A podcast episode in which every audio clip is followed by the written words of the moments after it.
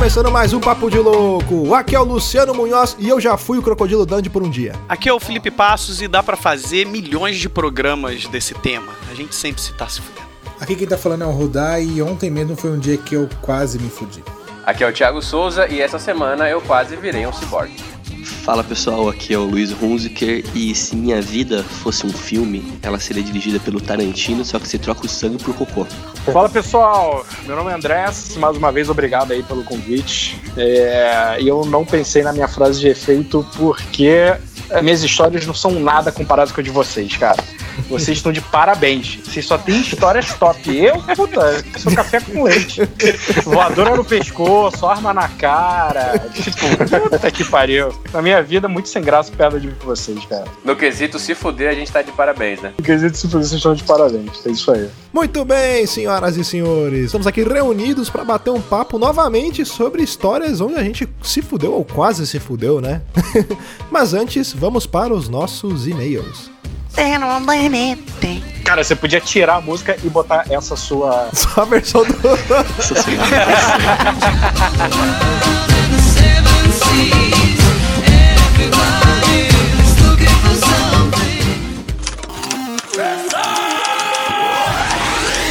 é burro, cara.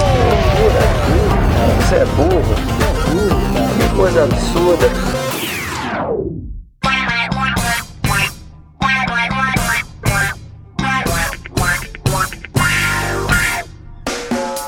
Para acompanhar a gente nas redes sociais é muito fácil. Basta procurar por Papo de Louco no Facebook, no Twitter ou no Instagram. Além disso, você é muito bem-vindo para fazer parte do nosso grupo do Telegram. Entra lá, é t.me barra Papo de Louco, tudo junto. E para ajudar o Papo de Louco a crescer ainda mais, é muito fácil, basta você compartilhar os episódios com seus amigos em suas redes sociais. Assim, você estará ajudando a gente na campanha do Wololô do Papo de Louco, trazendo cada vez mais ouvintes, colaborando para aumentar o alcance da nossa audiência. E eu não posso deixar de falar das avaliações lá na iTunes Store. Entra lá, deixa suas 5 estrelinhas e um comentário bem bacana. Lembrando que todas as novas avaliações serão lidas neste quadro. E se você quiser apadrinhar o nosso programa, basta acessar padrim.com.br barra papo de louco e colaborar. Qualquer contribuição é muito bem-vinda e dependendo da sua contribuição, você ganhará um brinde exclusivo com a cara do Papo de Louco, desde adesivos, canecas, camisetas e muito mais. E você sabia que o Papo de Louco tem uma loja com produtos exclusivos? Não? Então entra lá, papodelouco.com/store e dá uma conferida. Tem muita coisa bacana. E para você que ainda não conhece o nosso site, é só acessar papodelouco.com. Além do podcast, você vai encontrar um conteúdo muito bacana, irreverente e bem-humorado. Então entra lá, rapá, é papodelouco.com.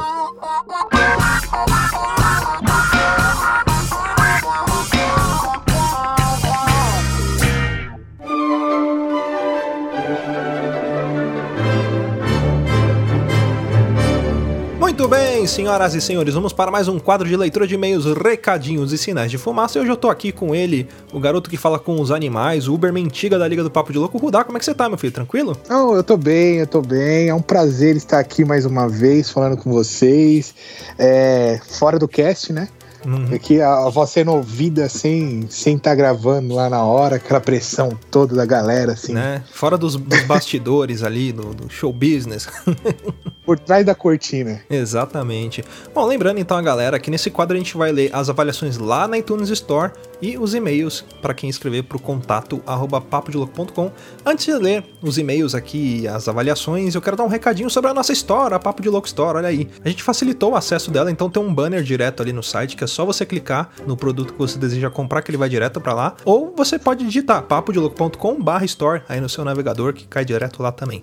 Lembrando que a gente tem canecas, camisetas e agora nós temos o Funko Pop do Papo de Louco. Olha aí que legal. Dá uma olhada lá que tá muito bem feito, muito detalhado, tá muito bacana. Tá muito bacana o site, o, por, tanto por celular quanto por, pela internet mesmo, tá bem legal. Ficou bem facinho ali de localizar as coisas. Ah, bom, a gente tem uma agenda agora, Rodar, olha aí que bacana. Papo de Louco aí se tornando presente nos, nos eventos da alta sociedade brasileira, da baixa também, porque a gente, a gente tá sempre pra agregar, né? A gente sempre vai, chamou a gente pra tocar em bar mitzvah, pra, pra bater papo em velório, em batizado, em qualquer coisa a gente aparece lá, tendo comida. Eu tenho, eu tenho um livro de piadas pronto para velório aqui, ó, se alguém quiser chamar. Fica sempre no bolso, né? é, eu tenho, tinha um guia de bolso. Ó, dia 25 nós estaremos na Bienal Internacional do Livro de São Paulo, então quem estiver por lá é só encontrar a gente. Vai rolar um encontro de ouvintes e produtores de podcast no dia 4 de agosto, a partir das 11 horas. E nós do Papo de Louco estaremos andando por lá, então quem encontrar com a gente ali, é, chama a gente para bater um papo, para trocar uma ideia. E eu queria aproveitar para convidar vocês às 18h30, a partir das 18h30, nós vamos lá pro stand da Pandorga, da editora Pandorga, para encontrar o nosso amigo MR Terci. Então, quem quiser aparecer por lá, é, acompanhar ele também, pedir autógrafo dos livros dele. E ele me falou que vai dar um livro ou alguns livros, eu não sei a quantidade exata, pra gente sortear pros ouvintes do Papo de Louco que estiverem lá. Então, quem estiver comigo lá, eu vou sortear um livro de grátis. E aí você aproveita, já pega autógrafo, tira foto. Eu vou pedir o um autógrafo no meu mamilo esquerdo pro Terci. Eu já tô pensando nisso já faz tempo. ele vai dar. Você pedir, ele vai dar, ele é muito gente boa. E, e vou guardar o direito pro expor. Aí, ó.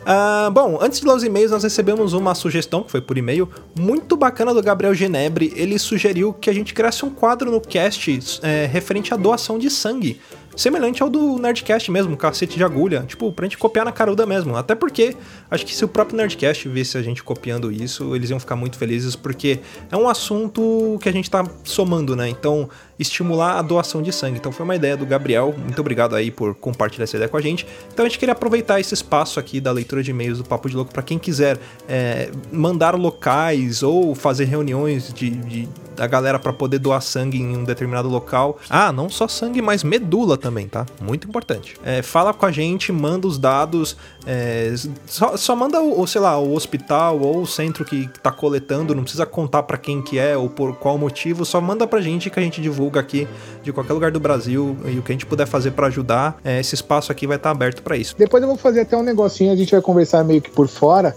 Se der certo, eu volto a falar isso em outro e-mail de quem quiser mandar videozinhos curtos, tipo de 10 segundos falando alguma coisa. Depois eu vou fazer uma coisa legal para colocar o seu rosto também no site aí. Vou, vou conversar com o Luciano. É, a gente pode fazer alguma área de destaque, alguma coisa assim, porque aproveitar também, né, pra pessoa é, é, divulgar a boa ação que ela tá fazendo, né? E não, não só divulgar a boa ação em, em, em si, mas é para incentivar, né? Porque quem faz boa ação faz por fazer, não faz pra, pra, pra se aparecer. É, não é pra mostrar. Exato, não é mas é, é mais com um, um, intuito de incentivar outras pessoas a também participarem.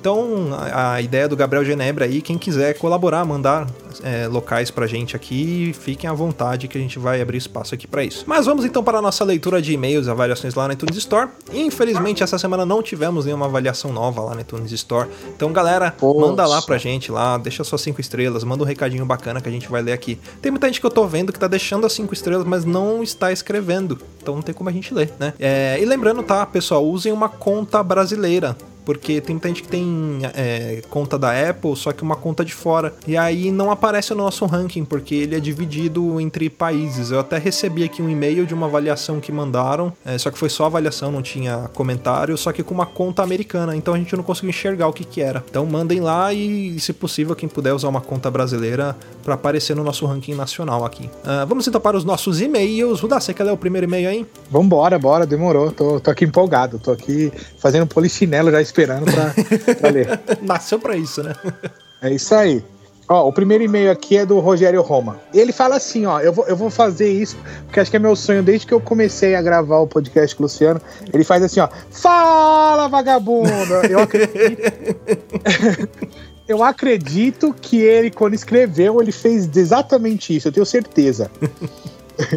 E ele diz assim: Olá, meus queridos amigos do Papo de Louco. Aqui quem fala é Rogério Roma, do Papo Furado. Olha aí, Papo Furado. Putz, cara, bacana. Que eu Papo gosto Furado, dele, o Rogerinho lá. É, pra quem não conhece Papo Furado, é um podcast aí que a gente até te brinca, né? Que o, o, o Andrés Ramos ele participa lá, né? E de vez em quando eles emprestam ele pra cá. O Rogerinho já participou aqui com a gente também.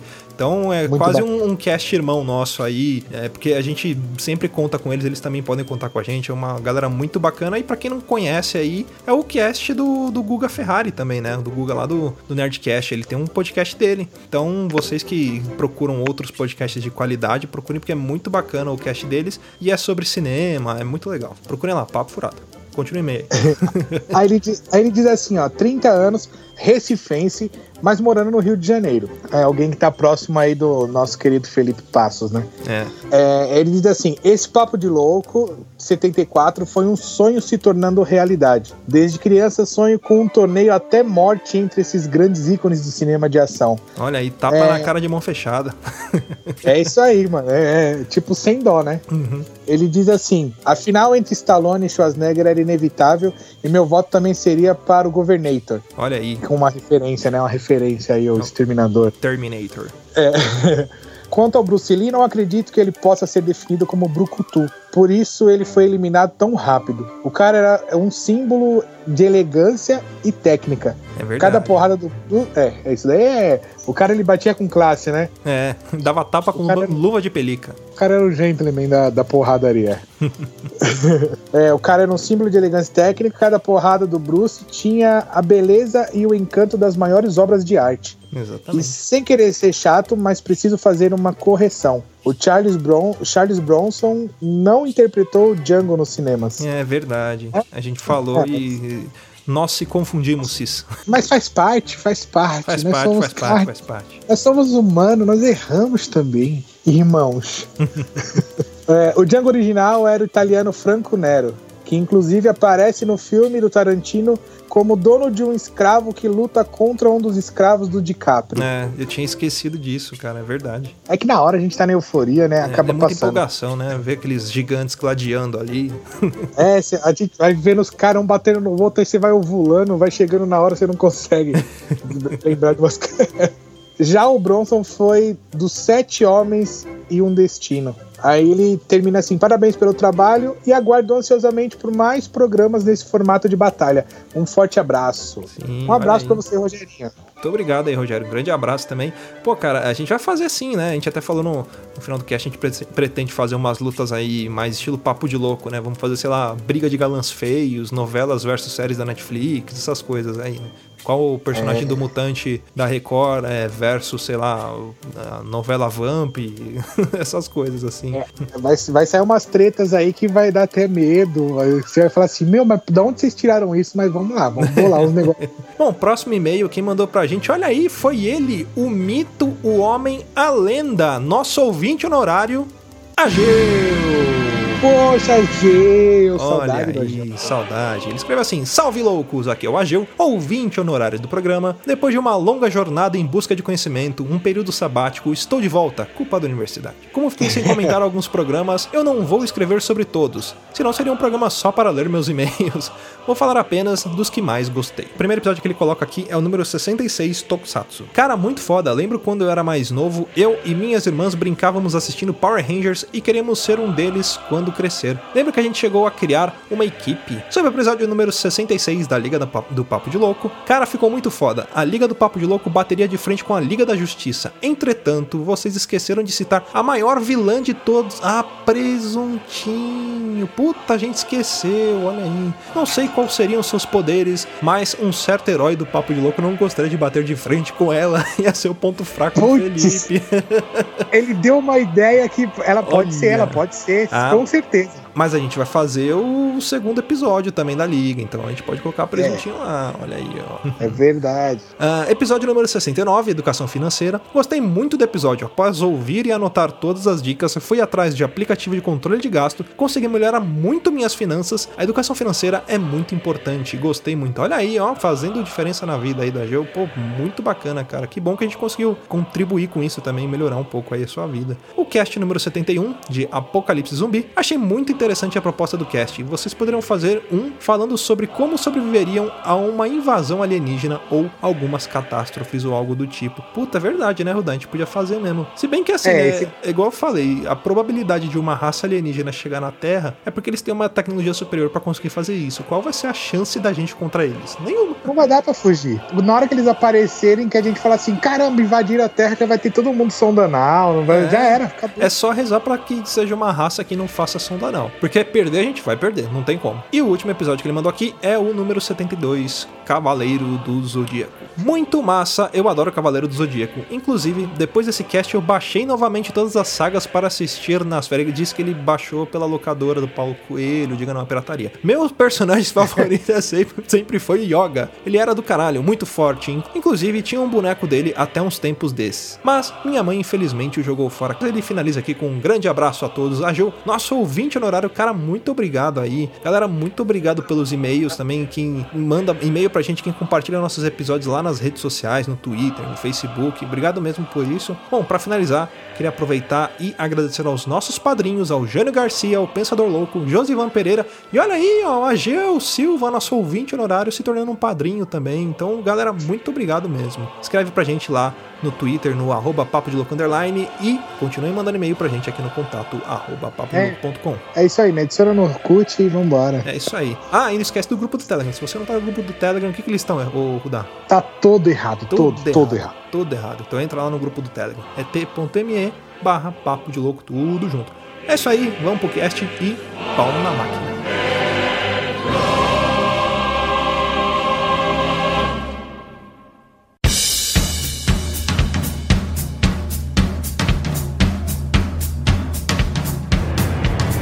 Pra começar mais um cast, antes de tudo eu só queria falar pra mim que tá sendo um agora fudeu gravar porque minha garganta já foi pro saco já. Tá acabando comigo, então ouvintes, desculpem essa minha voz de travesti que acordou às seis da manhã. Voz do Temer. Precisamos do poder do diálogo. Mas eu, eu posso então puxar a primeira história então, Luciano, aproveitando o gancho da minha abertura, porque essa história ela aconteceu recentemente e eu avisei vocês que aconteceu, só que eu não contei a história que eu queria guardar pro cast. É o seguinte, alguns meses atrás, já casado, né, vida de casado, fomos no mercado, eu e minha excelentíssima esposa. E você já sabe que eu tenho um problema muito grande com a palavra cocô e meu intestino. Não consegue cagar fora de casa? Não, na verdade eu consigo, esse é o problema. Né? Se eu não conseguir, estava bom. O problema é que meu corpo não obedece a essa regra, entendeu? Então eu não quero, mas meu corpo deseja. Você não combinou com ele? Não combinou, não, não, não marcamos. E eu tive uma situação recente de fudeu com relação com cocô, né? Com esse problema gastrointestinal meu, que eu tava casado já, alguns meses atrás, eu e minha esposa no mercado, resolvemos falar, ah, vamos comprar uma pizza no mercado. A um, né, nesse mercado tem uma pizzaria lá que você já leva a pizza pronta, já não é aquela semi-pronta, é uma pizza pronta já. Beleza, pedimos a pizza, sentamos lá para esperar, veio a primeira, primeiro, a primeira pontada. Pum!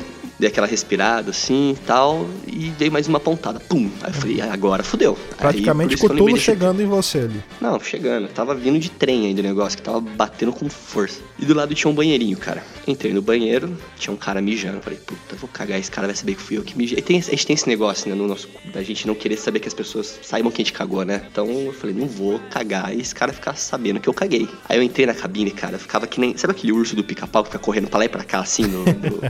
correndo no mesmo lugar? Eu fiquei daquele jeito, cara, andando. Falei, caralho, eu preciso cagar, preciso cagar, preciso cagar. Falei, fudeu, fudeu, fudeu. Eu não tava aguentando mais. O cara, o cara tava mijando numa tranquilidade, cara. Lavava a mão devagarzinho. O cara não terminava. Eu falei, caralho, esse cara não vai sair nunca daqui, não vai sair nunca. É porque ele sabia que você queria cagar. E ele queria, é, filho tipo, da fazer puta. você Ele era vergonha. filho da puta. É exatamente isso. Um cara era um filho da puta. Aí Lois gritou assim: Deixa eu cagar. Deixa eu cagar.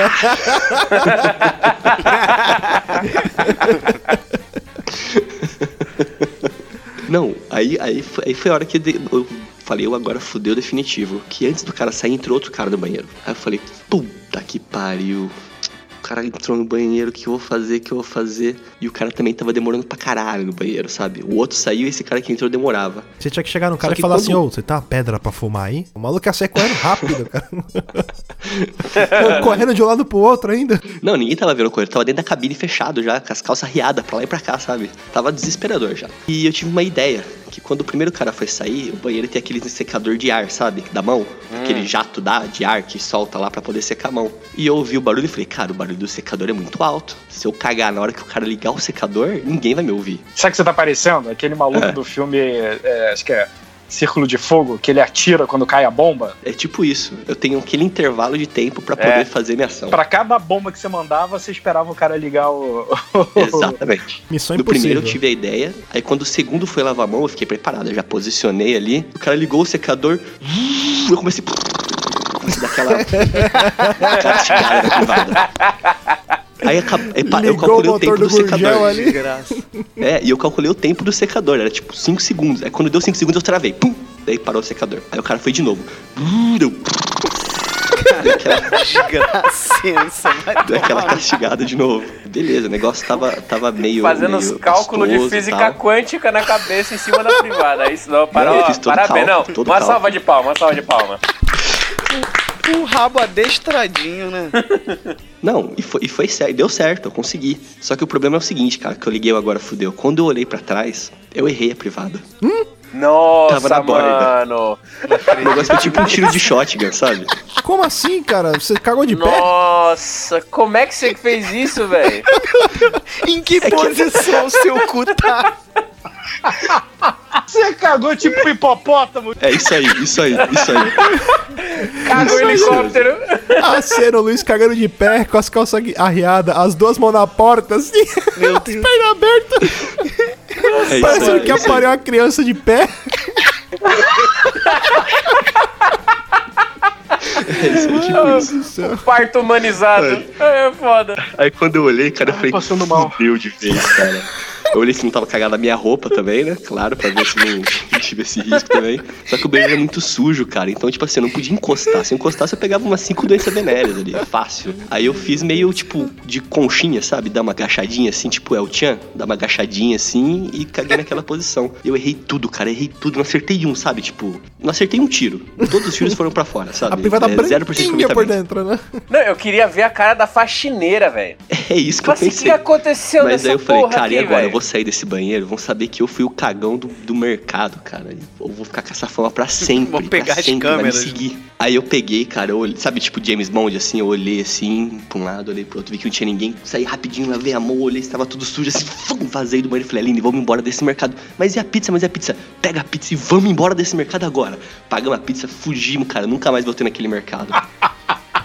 Caraca, o Luiz, o Luiz tem as melhores histórias de caganeira, cara. Ô Luiz, por acaso Hunziker significa cagão em, em alemão?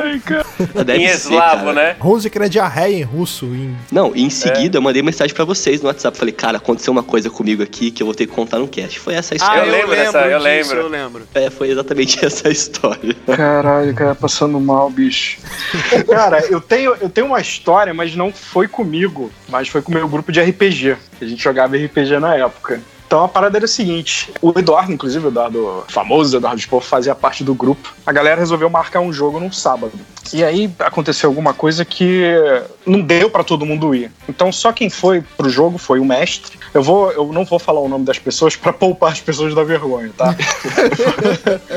foi o mestre, foi um outro amigo nosso jogador e foi o protagonista da história. No caso, esse protagonista, ele estava servindo o exército na época. Segundo ele, ele ficava muito de guarda, botavam ele para ficar direto lá na, na casinha, Guarita. lá na guarita lá. E aí ele desenvolveu uma técnica de conseguir ficar sem fazer cocô durante, sei lá, quatro dias. Que ele falou, cara, eu tenho que ficar horas aqui, não, não, não posso sair para cagar. Então ele, segundo ele, desenvolveu essa técnica. Enfim, Aí o pessoal marcou numa determinada loja de, de que vende história em quadrinho em Ipanema, no Rio, para poder jogar a partida de RPG. Eis que chega um cliente da loja que era, enfim, que não era amigo nosso e começa a ouvir o papo de RPG e fala: pô, eu, queria jogar RPG e, o- e o garoto parecia ser uma pessoa legal e tal. E aí a galera falou: ah, beleza, você quer jogar com a gente? Vambora. Ele falou: ah, vocês podem jogar lá em casa, não tem nenhum problema. Minha casa é, é grande, eu moro com a minha mãe, com, com, com meu pai e tal, mas é, não vai ter nenhum problema se vocês forem. Aí, beleza, vamos lá, né? Aí, segundo o mestre, esse meu amigo que era mestre, cara, eles foram pro apartamento na praia. O prédio era de frente pra praia, em Ipanema. Era um, um moleque, a família do moleque era milionária. Aí nego já ficou bolado, né? Tudo jogador tigrado, sem dinheiro, sabe? A galera ficou meio, caralho, brother, que Onde é porra que é, você essa? mora? Você sabe o Copacabana Palace? Sei? É, é, é meu, é meu. Aí falou que chegou lá, a mãe do, do garoto abriu a porta. Aí falou: Ah, mãe, isso aqui é o pessoal lá da, da, da loja que eu te falei, não sei o que. Ah, gente, pode entrar, bem-vindo, não sei o aqui. Vocês vão jogar, vocês vão fazer o quê? Ah, a gente vai jogar um jogo aqui. Aí começou a explicar pra mãe, a mãe falou: então vou fazer o seguinte: eu vou sair pra comprar. Eu vou ter que sair, mas eu vou aproveitar e vou comprar. Não, vou comprar lanche, vou comprar coisa pra vocês poderem comer. Tranquilo. Aí começaram, começaram a jogar lá, o garoto tentando se, se enturmar. E eis que chega a, a mãe, um tempo antes, dá as paradas pra empregada, e a empregada começa a servir cachorro quente, kibe, mini pizza, refrigerante, caviar. E começa a entuchar a galera de comida. Caralho. Caviar mesmo? pessoal- Tá sério? Não, não, caviar foi. Ah, foi tá. zoeira. Nossa, que susto! Vou pro Rio jogar RPG. E aí, cara, a galera começando a comer. Porra, porque a gente jogava nessa, nessa idade de 17, 18 anos, poucos trabalhavam, a maioria não trabalhava, então a gente não tinha dinheiro pra porra nenhuma. E o pouco dinheiro que tinha era pra pegar ônibus e ir pra casa de, de fulano pra, pra comprar pão com mortadela e, e ficar jogando Cheetos e ficar jogando RPG, né? E aí, chega uma determinada hora, esse amigo protagonista vira pro mestre e fala: Fulano, caralho, eu preciso ir no banheiro. Esse meu amigo, mestre, já sabia da história do, do- da guarita lá. Aí ele falou, cara. Não vai fazer merda. Porra, tu quer ir no banheiro, mas assim, o quão você quer ir no banheiro? Espera, a aventura tá acabando. Cara, eu preciso ir no banheiro agora. Não, a- cara, espera.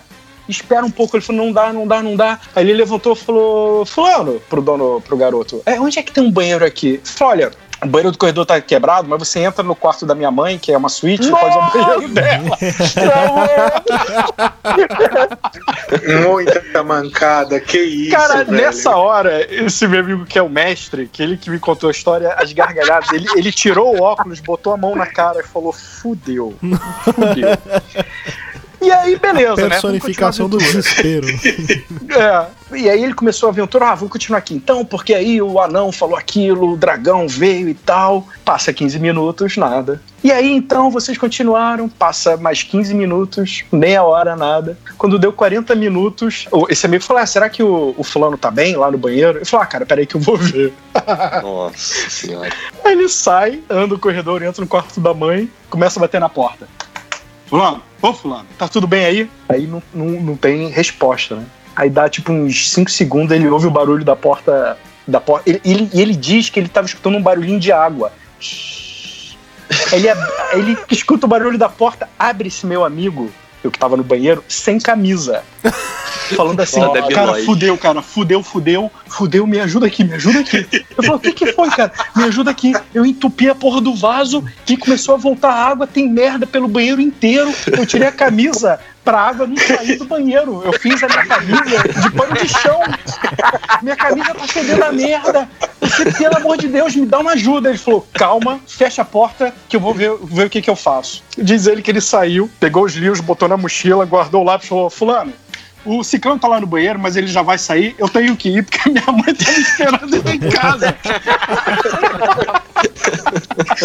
e nunca mais voltou na casa do moleque e deixou esse nosso amigo nesse, rabo de foguete. Depois a gente soube que a mãe. convidado. Não, a gente soube que a mãe bateu lá na porta, viu que foi- a culpa não foi dele e tal. Foi toda solícita, sabe? Foi toda. Como deveria ser, né? Você não vai. Não é culpa sua da privada ter voltado o teu cocô. Mas, cara, imagina o desespero de você tá numa casa de uma pessoa desconhecida, milionária, tá, sei lá, caindo água de merda, estragando o piso de Debbie 5 Lloyd, milhões de euros. Lloyd. Porra, Lloyd total, cara. Lloyd total. A mãe não ligou nada, mandou reformar o banheiro só e depois trocar todo o piso. Falou, beleza. A mãe comprou outro apartamento. Acabou com a casa do moleque. A mãe liga pro marido e fala: Amor, a gente vai precisar trocar de apartamento. Por quê? Porque esse quebrou. Fonte de água de cocô jorrando aqui, mas tá tudo bem, cara. Vai trocar o apartamento que aquele ele venceu. Vamos ter- É, vamos ter que trocar o apartamento, por quê? Porque o, meu, o nosso filho trouxe um amigo de merda aqui que estragou essa merda. Eu tenho uma comigo, mas essa foi meio triste, porque eu passei mal na, na praia. E aí começou a me dar essas pontadas, sabe? Você falou da pontada lá, tá, tá. Sim. E eu falei, eu tenho que ir embora, eu tenho que ir embora. Eu deixei minha namorada na época na praia e, e fui a pé pra casa, que era o que? Uns, sei lá, dava uns 15 minutos andando. 10 Cada minutos. passo era um sofrimento. Cara, cada passo. Não, eu comecei a perder a visão periférica, começou a ficar tudo turvo e eu desmaiei. Eu caí no chão. Caralho. E o meu medo, o meu medo não era. E o meu celular voou, minha carteira. O meu medo não era roubar meu celular. O meu medo, eu era me cagar, desmaiado. Eu caí no chão, fiquei, eh, sei lá, um ou dois segundos. Eu me recuperei e falei, cara, eu vou me cagar. Eu preciso correr para casa. Tanto que quando eu levantei e fui andar, veio um cara por trás, bateu no meu ombro e falou: Cara, você deixou sua carteira e seu celular. Aí eu peguei a carteira e o celular, fui me escorando, suando pra caralho. É, na verdade, era na casa da minha tia. Aí eu fui, toquei, a, a empregada tava lá, eu abri, e aí foi o. foi o Chevette lá, velho. Mas eu fiquei uns três dias mal, cara. Foi horrível isso. Isso foi horrível. Aí fala, cara, você deixou cair sua carteira e seu celular, mas eu me caguei e fala, não, então tá bom, tá de boa. então, o medo da pessoa não é ser assaltada, o medo da pessoa é se cagar. Esse que é o medo mais primordial do ser humano. Nessas horas, a gente tem um desprendimento material, né? Mas ser assaltado não é vergonha. Todo mundo já foi assaltado ou vai ser assaltado, é que nem andar de moto. Ou, ou você vai cair ou você já caiu, né? Não, não tem jeito. Agora, se aproveitando, cagar na rua... Aproveitando esse gancho, eu, eu tenho duas histórias que eu queria contar nesse podcast e uma delas envolve assalto. Só que ela é um pouco inusitada, assim, que foi o dia que eu virei amigo do assaltante. Não, é verdade, cara. É o seguinte, eu tava saindo do Senai, fazia curso no Senai de elétrica, por isso que eu ganhei, subi e ganhei a vida, sabe? Tipo, eu cresci na vida por causa disso. E eu tava fazendo meu curso no Senai e tal, peguei, saí do curso, tomei um banho lá no Senai e tava indo pro meu curso de inglês. E na época, cara, eu, tipo, eu fui ter meu primeiro celular com 18 anos. Eu não, não gostava de celular, essas coisas, então eu demorei muito para ter. E, tipo, minha bolsa era o quê? Era os livros do Senai, uma carteira minha que tinha meu passe de ônibus e, tipo, 12 reais. E só, não tinha mais nada, não tinha celular nem nada. Cara, eu subindo assim a rua, tal, tal, tal, indo pro, pro curso. Passou um cara do meu lado e falou: Amigão, que horas são? Eu falei: Puta, cara, não tenho relógio. Aí ah, beleza. Passou reto, voltou, falou: Amigão, seguinte, eu sei que você tem celular, passa o celular o Playboy, sei lá o quê. Falei, cara, dei a bolsa falei, olha minha bolsa, não tem nada, eu não tenho celular, não tenho nada. E o cara começou a revirar, revirar, revirar, papapá. E cara, eu era meio. Eu sempre só fui cagão, né? E eu tava suando fio tremendo assim, cara, olhando pra um lado, olhando pro outro, e o cara revirando minha bolsa. Pegou a carteira, abriu, pegou meu passe, pegou os 12 reais. Falou, você não tem celular? Falei, não, não tem celular, cara. Então toma esse aqui. É, seria legal, seria legal, mas não foi. Aí ele pegou, devolveu minha bolsa, falou: Onde é que você tá vindo? Falei: Eu tô vindo do Senai. Você fez Senai? Fiz. Ah, eu também fiz, cara, eu fiz mecânica. Falei: Ah, você tá fazendo o quê? Falei: Ah, eu tô fazendo elétrica. Pô, cara, o curso de elétrica é legal do Senai? Falei: É legal, cara, o curso é isso, é aquilo.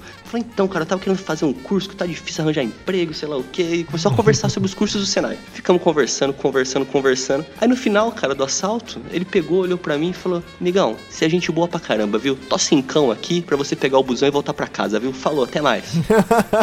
o cara Falei. te deu esmola com seu dinheiro, né? Me deu. Eu falei, obrigado pelo meu dinheiro de volta. Um assaltante raiz, um assaltante raiz. É isso aí. Que não queria teu mal, que não queria o teu mal. Só queria meu dinheiro. Era, era estritamente profissional, não era, não era um negócio assim, tipo, o cara era profissional no que fazia. Falando de assalto, eu, eu, não, eu acho que eu fui assaltado uma vez só na minha vida inteira, cara. Quando eu era moleque, ainda morava na, nessa casa que eu tô aqui, aí é, minha mãe falou, vai lá, compra mistura e traz meu cigarro. Aí tá, eu fui com dinheiro, contadinho, comprei né? mistura. Padrão, né? Tinha ganhado um, um reloginho paraguai que eu tava me sentindo com a roupa ainda da escola. Eu tava com o uniforme do mazieiro. Fui no, no, no açougue, comprei a mistura tal. Aí desci com dois maços de cigarro e tinha acho que uns 7 reais de troco. Quando eu tô descendo uma das vielas aqui perto de casa, veio um cara, mano. Eu só sei que eu tomei um mata-leão e veio um de frente com a cabeça meio baixa, assim, não olha pra minha cara, não olha pra minha cara, dá tudo que você tem. Aí pegou. Deu eu não tinha também celular. Aí ele pegou, levou o meu relógio, pegou a, o cigarro, pegou o dinheiro, aí puxou, puxou a sacola de mistura e falou: ó, oh, oh, amigão, pode levar a mistura pra casa. Eu falei, pô, valeu, né? Tipo, valeu, seu assaltante. Tipo, cara bolsa, tomou... né? Valeu, seu assaltante. Tipo, pô, cara legal. Eu cheguei em casa pálido. Minha mãe falou: O que, que foi que aconteceu? Eu falei: Me roubaram. Aí ela viu com a sacola na mão. Eu falei: Eles ainda deixaram eu levar a carne. Tudo tremia, mano. Depois eu acabei descobrindo quem era. Meus primos foram atrás, tudo. Mas... Mataram o cara. Na hora eu gelei, mano.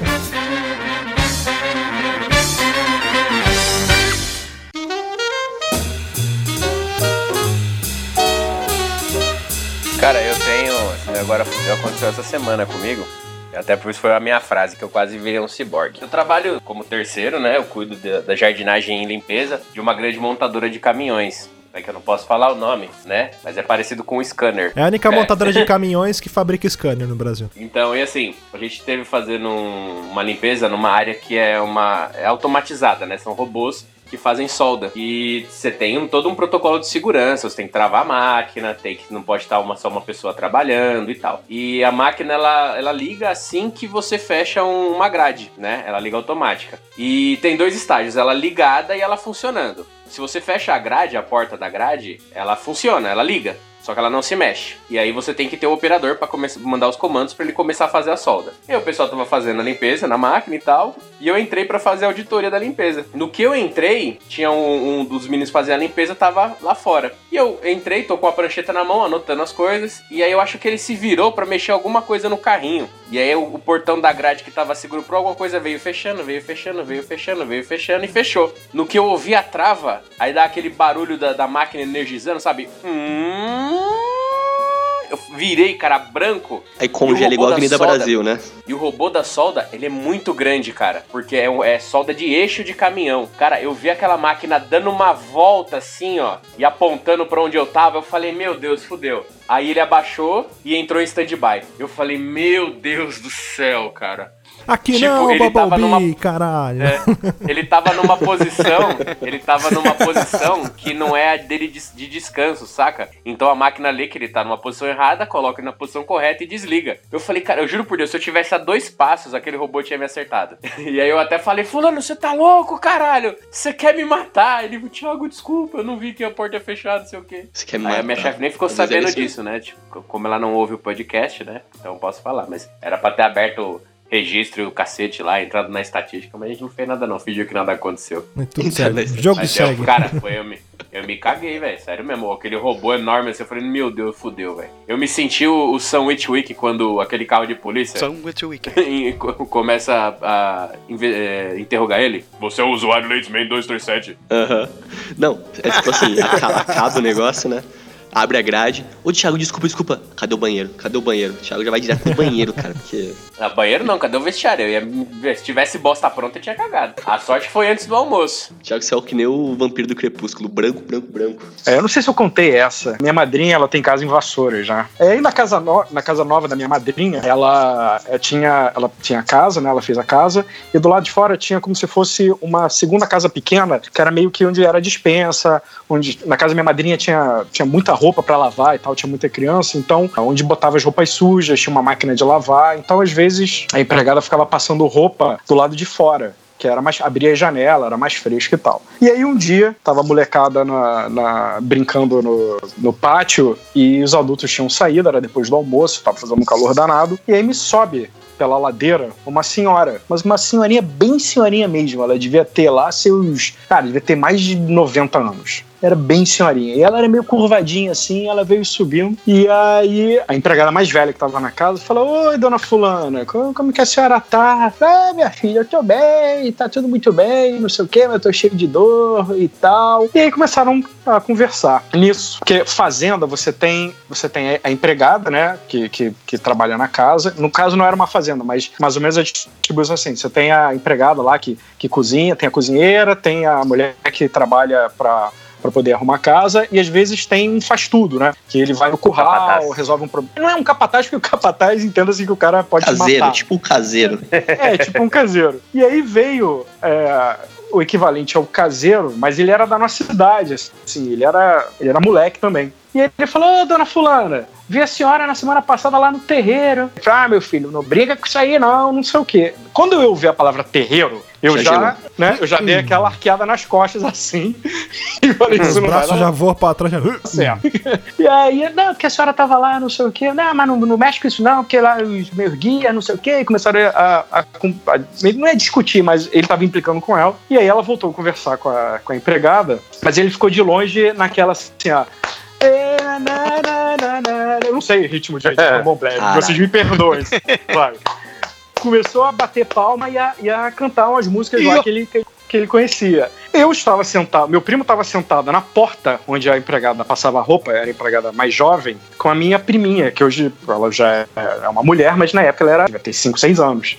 Eu estava na, na perto da escada que subia para um, um segundo patamar, que é onde ficava a piscina. Ele ficou batendo esse negócio de palma, eu sabiamente fechei o portãozinho da escada e fiquei do outro lado olhando, porque ia dar merda, cara. Ia dar merda. E a senhora começou a xingar ele: Ó, oh, para de brincar com isso, que não sei o quê, né, né, né. A empregada mais velha: gente, vamos parar, respeita a senhora fulana, que a senhora não sei o que. Ai, meu Deus! Cara, a mulher, ela tava envergadinha, ela ficou reta e a Você voz tá dela maluco. modulou, falou. E começou a falar umas paradas em, sei lá, em demoníaco. Meu Deus do céu. Cara, o meu Demonês. louco. em Demonês, o meu primo puxou a empregada que tava dentro da casinha pra fora e se trancou dentro da casinha e deixou a empregada do lado de fora. Eu corri pra piscina, ele se trancou com a minha prima e a mulher, essa senhora, começou a correr atrás do, do, do caseiro, mas gritando muito, tipo. E o caseiro começou a gritar. Ele tinha voz grossa, ele começou a gritar fino, de desespero. E pulou no da casa. Eu só escutava a gritaria na piscina, do na, na, na parte de cima. Eu só conseguia rezar Pai Nosso, Ave Maria. Eu misturava tudo, credo, e, e, e dizer que nunca mais ia colar na prova, e que eu ia respeitar minha mãe pro resto da vida. Que, por favor, que não fizesse com que ela subisse a escada, porque o meu medo é que se ela subisse a escada, eu não ia ter pra onde correr. Eu ia ficar preso. pular. Eu ia ter que pular por ela, entrar dentro da piscina, sabe, fazer alguma coisa. E aí, ela ficou dando volta na casa é, durante uns 10 minutos, falando. Falou, sei lá o que ela tá falando, eu desesperado, quase chorando. E ela foi embora, foi andando pela rua, foi indo embora, foi indo embora, foi indo embora. E aí ficou aqueles cinco. Sabe aqueles cinco minutos depois de uma tragédia que você fica esperando. É, alguém dar sinal de vida, tipo, cara, eu não vou me mexer porque senão vão vir me matar. Eu fiquei cinco minutos ouvindo, vendo se as pessoas é, davam um sinal de vida, até que a empregada, eu ouvi ela falar, eu falei pra não brincar com ela, vocês estão malucos, não sei o quê. Aí minha prima chorando, meu primo chorando, a empregada desesperada dizendo que não queria mais trabalhar lá, aí deu uma merda com a minha madrinha, que a minha madrinha deu expor na gente, que ela não queria mais trabalhar, que aquela era, era, tinha difícil encontrar uma pessoa que soubesse fazer o serviço da casa, que não sei o quê. Enfim, quase deu merda. Brigou com vocês, vocês não tiveram culpa, estava quieto. Ah, né? cara, mas na hora, na hora. Má companhia. tá- é, na hora quem tá Mas na cê- frente. Mas você sabe que a véia pode ter zoado forte vocês, né, cara? Cara, ela, olha só, é, eu só vi duas velhas arquear, corcunda arquearem as costas e ficar mais reto do que eu. Nessa situação e quando teve um tiroteio no Largo do Machado. Que, que- que quando pipocou a senhora que tava na minha frente, cara, ela parecia um suricato. Ela levantou e Nossa. correu pra dentro da loja. Só nessas duas situações, cara. Verdade, cara. Sabe suricato, quando, quando um avisa o outro, ele levanta assim, ó, com a cabecinha? É, é, foi igual um suricato, cara. Sabe aquele lagarto que levanta ficando as duas patas só, cara? Quase isso, quase isso. Cara, Luiz, você falou, você falou lagarto. Eu vou contar a história de quando eu fui o Crocodilo Dundee por um dia. Era 2012, mais ou menos. Não, é, é, era 2012. E aí, lembra que tava aquela época de falar, não, que o mundo vai acabar, que não sei o que, que não sei o que. Eu falei, porra, o mundo vai acabar, cara. Eu não quero ficar só no Brasil. Eu quero conhecer o mundo, né? Eu quero viver novos ares. Aí que eu nunca tinha andado de avião na minha vida. Aquele ano eu saltei de paraquedas e fui pra Austrália. Já que o mundo ia acabar, então foda-se. né? Caralho. Aí meu primeiro, meu primeiro voo de avião foi pra saltar de paraquedas. Aí beleza. Caralho, hein? Foi, Radical. cara. E eu, eu nunca tinha andado. Aí eu fui, beleza. Chegou o dia da viagem, fomos pra Austrália. Caralho, vou pra Austrália, lugar onde tem os animais mais perigosos do mundo. Tubarão gigante, tem escorpião mortal. É, vou sair na, na porrada com canguru, que não sei o que. Só que o pacote que eu fechei não ia visitar o deserto do Outback. Por conta dos dias, porque ia ficar um pouco mais caro, a grana tava curta e o que deu pra fazer foi. Eu visitei três cidades: Sydney, Auckland e Melbourne. E aí lá em Sydney, primeiro dia a gente foi num parque ecológico, né? Aí eu, pô, que legal. Só que era meio que um mini zoológico. Tinha uns bichos lá, tinha crocodilo, tinha pavão, tinha cobra, tinha não sei o que. Tipo, os animais tudo soltos. Só que eram todos animais mansos. Tinha canguru, koala. Eu, caraca, mano, eu vim pra Austrália, queria viver uma aventura, né? Eu queria, sei lá, sair na porrada com jacaré, né? Essas coisas. E aí, num- uns dois dias depois, a gente fez um passeio pra um parque. E antes a gente ia visitar uma aldeia. Que eles falavam que era aldeia aborígena, mas era tipo um parque ecológico. Você pagava ingresso pra entrar, o aborígena lá, depois que terminava o trampo, colocava ter- terno e gravata e voltava pra casa. E aí, beleza, a gente foi. E aí, nesse mesmo dia, ia ter um, um passeio de trem. Fez um passeio de trem pra uma cidadezinha, sabe aquele- aqueles trenzinho pequenininho. Vamos pra essa cidadezinha. Aí o guia falou assim: Ó, pessoal, é, a gente vai parar aqui um pouquinho. E aí vocês têm duas horas pra almoçar e conhecer a cidade, que era uma cidadezinha pequenininha. Caçar seu alimento e. É, é. Não, tinha, tinha restaurante e tudo. Aí a gente foi num, tipo, uma lanchonete, comemos lá. Em 15 minutos. Porra, sobrou uma hora e 40. E o que a gente vai fazer? Ah, vamos dar uma volta. Né? Tava eu, um amigo e uma amiga. E naquela época, os dois não falavam nada de inglês e eu falava o mínimo possível. Então, tipo, tudo era nas minhas costas, assim, pra, pra se virar. E a gente teve a brilhante ideia de dar uma volta sozinho. E aí a gente viu uma trilha.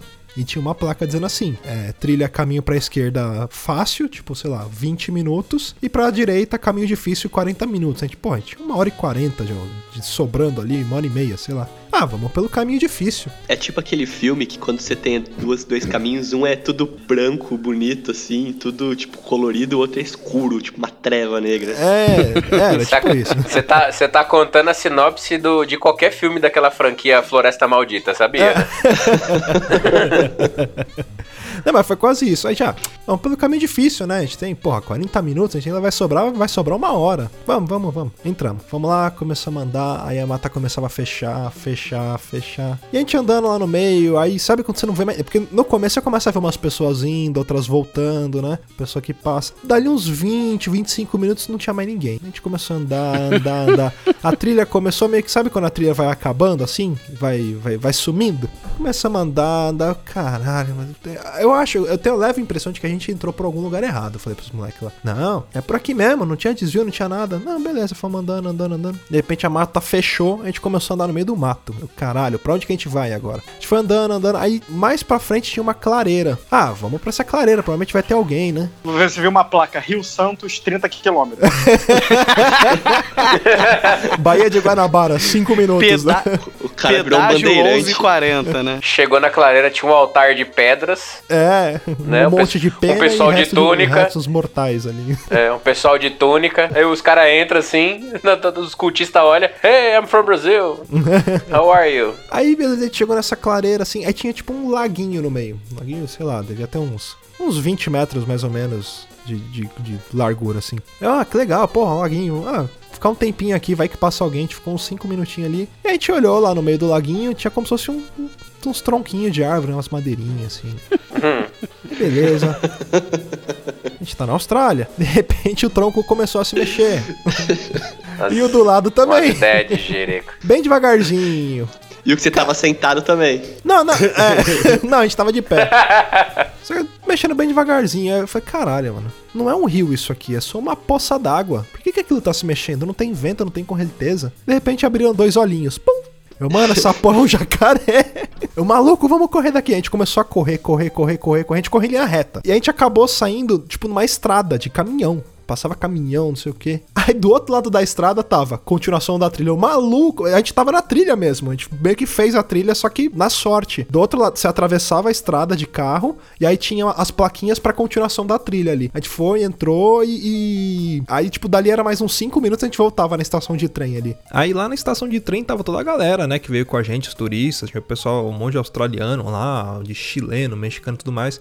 Aí parou uma senhorinha do meu lado, devia ter também uns 80 anos mais ou menos, aí virou assim: Did you enjoy your day? Mano, eu pensei, caralho, eu que já tô um dia quase morri nesse país, imagina essa velha que tem 80 anos, deve ser tipo, sei lá, 28 anos aqui.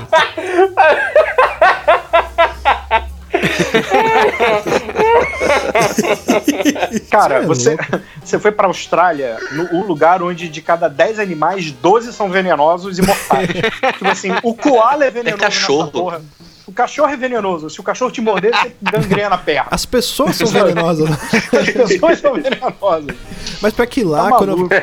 quando eu fui, eu fui pra. Pra quem não conhece, quem não conhece Cairns, ali, aquela, aquela região onde tem o, o Recife. É a região onde tem o maior Recife de corais do mundo, né? Que se você pega um barco e vai no meio do alto mar, você, você chega nesse Recife de corais gigante. É lá onde o Nemo tava. Isso, um pouquinho mais pra esquerda. Aí eu tava na, na cidade de Cairns. E ali naquela cidade, é, dizem que pelo menos uma vez por ano tem ataque de tubarão. Eu fiquei uma semana na cidade. Naquela semana tiveram dois ataques de tubarão. Pergunta se eu entrei na água. Tá maluco. Nem fodendo, Fudendo. Naquela semana teve Eu não tomava nem banho pra não ter o risco. nem água Sai bebia. né? chuveiro, Ah, né? é. Eu entrava, já tava acima da média mesmo. Não precisa estar dentro d'água pro tubarão te atacar, não. A Austrália é foda. O tubarão te pega na esquina, cara. Você tá no ponto de ônibus, vê um tubarão.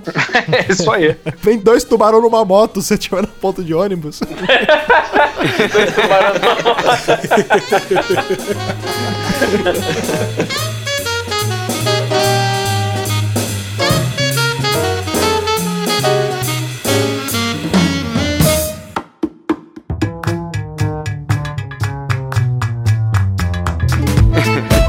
Rapaz, eu, eu tenho uma história parecida com essa do, do Luciano, mas foi diferente, porque não foi na Austrália, foi em Friburgo, no Rio de Janeiro. E eu não era Que é pior. um adolescente, é, eu- e eu, não, sei lá, já não era tão velho quanto o Luciano. As crianças das nossas épocas, assim, a galera que nasceu nos anos 70, 80, era, assim, os pais, não é que os pais não amassem a gente, mas eles não tinham tanto cuidado quanto as pessoas têm hoje em dia? Criava o filho pro mundo, né? É, exato. Aí eu lembro, cara, que eu fui viajar com meu tio e com uma namorada do meu tio. E essa namorada do meu tio tinha uma filhinha da minha idade. E a gente devia ter lá, juro, cara, uns 7, 8 anos, assim. E a gente foi pra, um, pra uma pousada em, em Friburgo.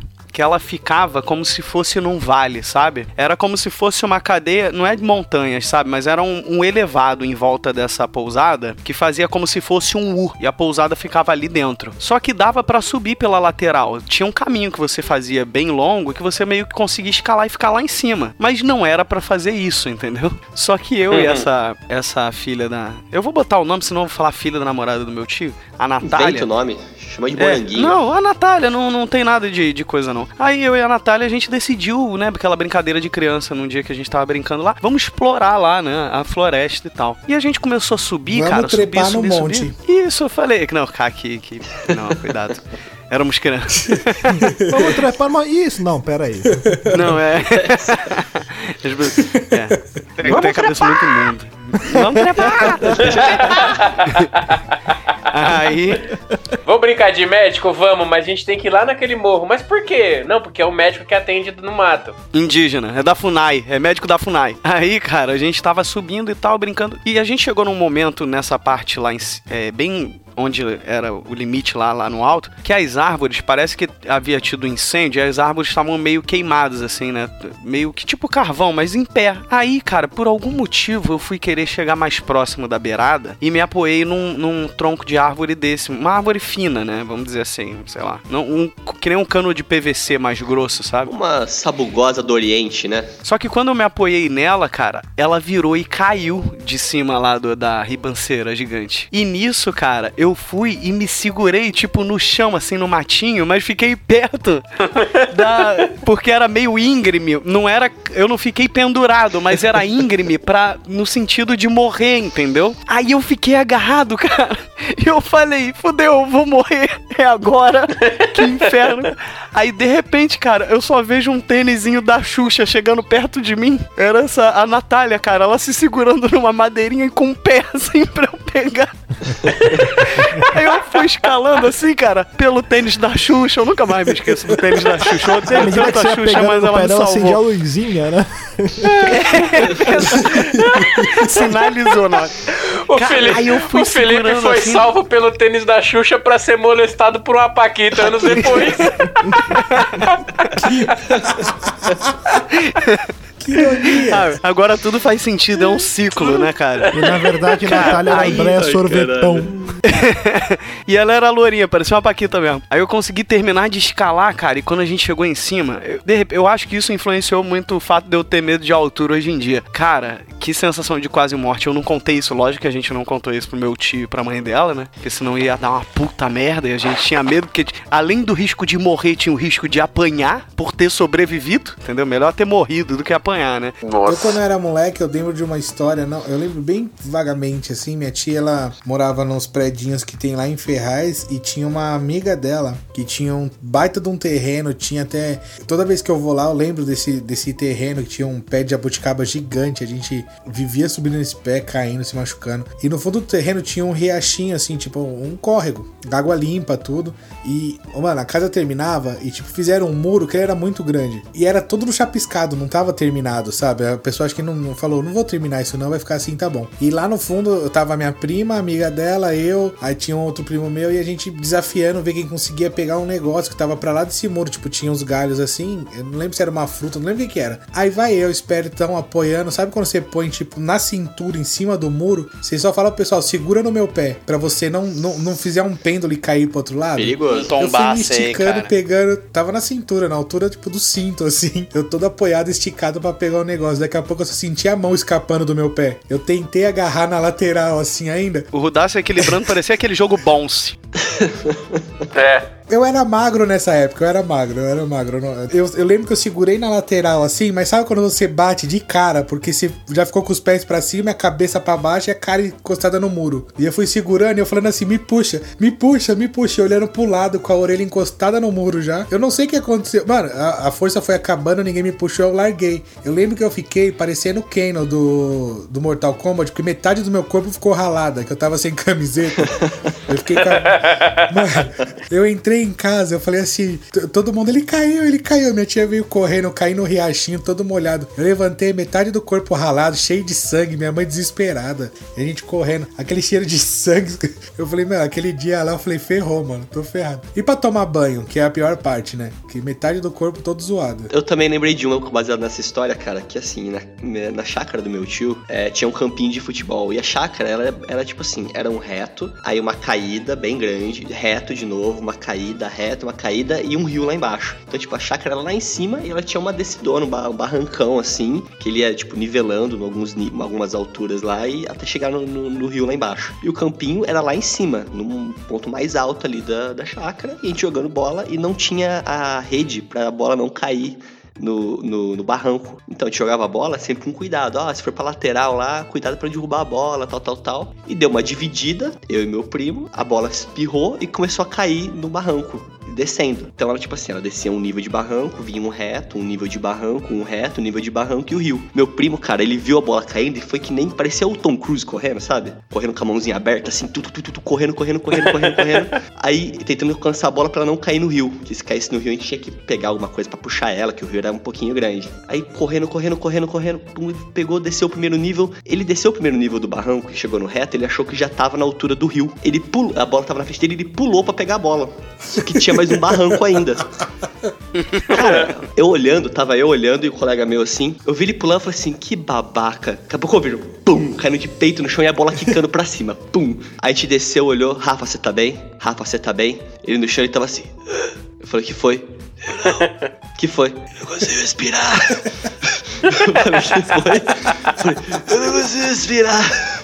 A gente virou ele, tentou ajudar, mas cara, ele ficou tipo uns 20 minutos parado no chão lá, caído. E agora eu lembrei de mais uma história nesse mesmo barranco, cara. De novo, a gente tava nessa vez do Rio lá brincando e a priminha minha tinha tipo dois anos de idade e o vizinho tava com os cachorros lá perto e a minha tia falou: Ô Gustavo, vou dar nome pra ele dessa vez. Gustavo, fala pro seu pai que tá um cachorro aqui perto pra ele pegar a Tatá, que é a Thaís, que era a irmã dele, né? Aí beleza, esse primo meu, meu tio tava dormindo na rede lá em cima, esse primo meu virou e deu um grito lá de baixo. Pai, a Tatá tá se afogando! Cara, meu tio acordou.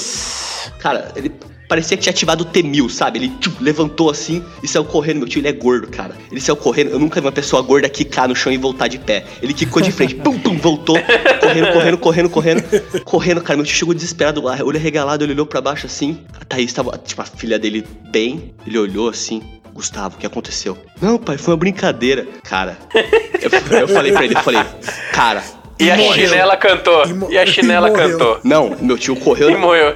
Não, ele tá até hoje de castigo. É, meu tio, ele, ele foi subindo, cara, mas parecia.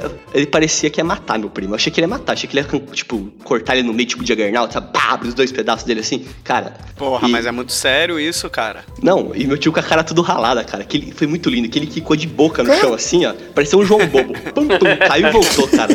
Cara, no- olha, toda vez Mas é claro que é sério, ele fez um gordo correr, mano. Fez, Claro que é correu. sério, o gordo correu, velho. Isso é muito sério. Tem um tio que ele morou, tipo, quase em todos os estados brasileiros. Não sei porquê, mas ele sempre se mudava. Aí o. Eles foram Bandido. morar em, em. Não, pior que não. Aí ele foi morar em Serquilho. Pra quem não é de São Paulo, né? Serquilho é uma cidade do lado de Itu. Pra quem não conhece, né? São três cidades. É Itu, que é a cidade turística, né? Salto de Itu e Cerquilho. Cerquilho é a, é a prima pobre. Ele morava lá e os meninos, meus primos, iam pescar muito num, num rio. Só que, tipo, o rio era muito longe, tipo, umas duas horas andando. E é óbvio, como todo interior de São Paulo, a gente ia andando. A gente foi e do lado desse rio tinha um pasto. E tava uma molecada. Tava eu, eu era mais velho, tinha uns, uns 15 anos. O meu primo de 14, um primo de 12 e uma molecada desse, dessa faixa de idade. E aí vários boi, várias vacas, assim, né? No, no pasto. Os moleques chegou e falou assim: ô, vamos, vamos brincar de quem tem coragem? Aí eu falei assim: como assim? Aí falou assim: ó, quer ver? A gente tem que ir até o boi, até a parte do boi, dar um tapa no saco do boi, sair correndo e não pode ser acertado. Caralho. Aí eu falei: você tá falando sério? Ele falou: tô. Vamos brincar de quem morre Brincadeira primeiro? saudável. Aí eu falei, beleza, então vai lá, eu fico por último. Aí os moleque foi. O moleque foi atrás. O moleque foi atrás do boi, assim. O moleque foi atrás do boi, eu juro por Deus. Aí tá o saco do boi pendurado assim, ó. O moleque juntou as duas mãos e fez assim, ó. Dá uma palma e sai correndo. Só que assim, aí eu ganhei o que que era a brincadeira. Porque quando você faz isso, o boi não espera, ele, ele é, tipo assim, ele não dá o coice, ele se assusta, ele tipo, ele se, se retrai e sai, e sai correndo. Aí dá tempo de você sair correndo, ok. Aí beleza, aí foi o, o meu primo, o Gustavo, o mais novo. Só que o animal foi no mesmo boi.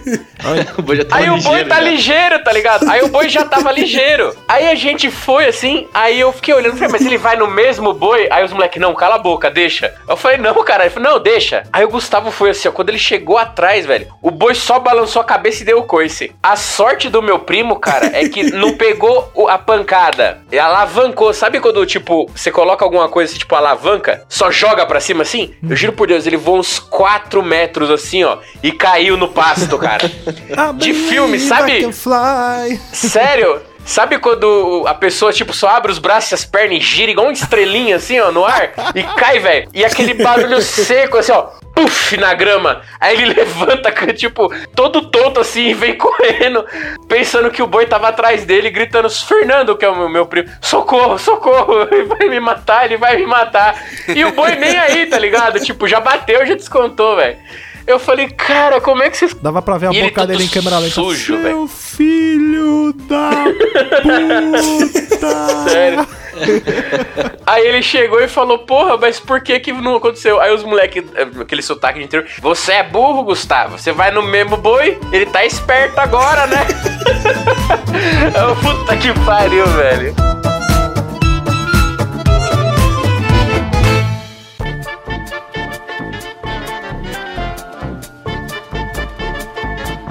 Cara, eu, eu tenho uma história também de piscina, que essa, tipo, é bem mais inocente. Sabe aquelas piscinas que era armação de, de ferro e era uma lona azul, bem de criança, tipo, tinha uns 50 centímetros de altura? Eu tava na casa do meu padrinho e essa piscina tava montada, só que, tipo, vai, ela tava com uns três dedos d'água, assim. E tinha, tipo, duas crianças, do, duas, duas, fi- duas, duas filhinhas de uma amiga dele, acho que uma de quatro e uma de dois anos. Elas estavam dentro da piscininha, tipo, meu, o bagulho batia no tornozelo delas, assim, né? E eu sentado lendo um livro. Eu tinha o quê? Uns 18 anos, mais ou menos. E eu aqui meio, tipo, lendo o livro e olhando as crianças, né? Aí elas começaram a brincar, tipo, de abaixar a boca na água e fazer bolha. Sabe, soprar pra fazer bolha? E aí eles aba- elas abaixavam, fazia aí subia a bolha, elas davam risada. Beleza. Só que a de dois anos não conseguia direito. Então ela só abaixava a boquinha assim e ficava, tipo, soprando e não fazia bolha. Cara, o meu padrinho saiu na porta, viu que a criança tava com a cara na água, assim, sem, sem se mexer. Ele veio correndo, pulou, cara. Ele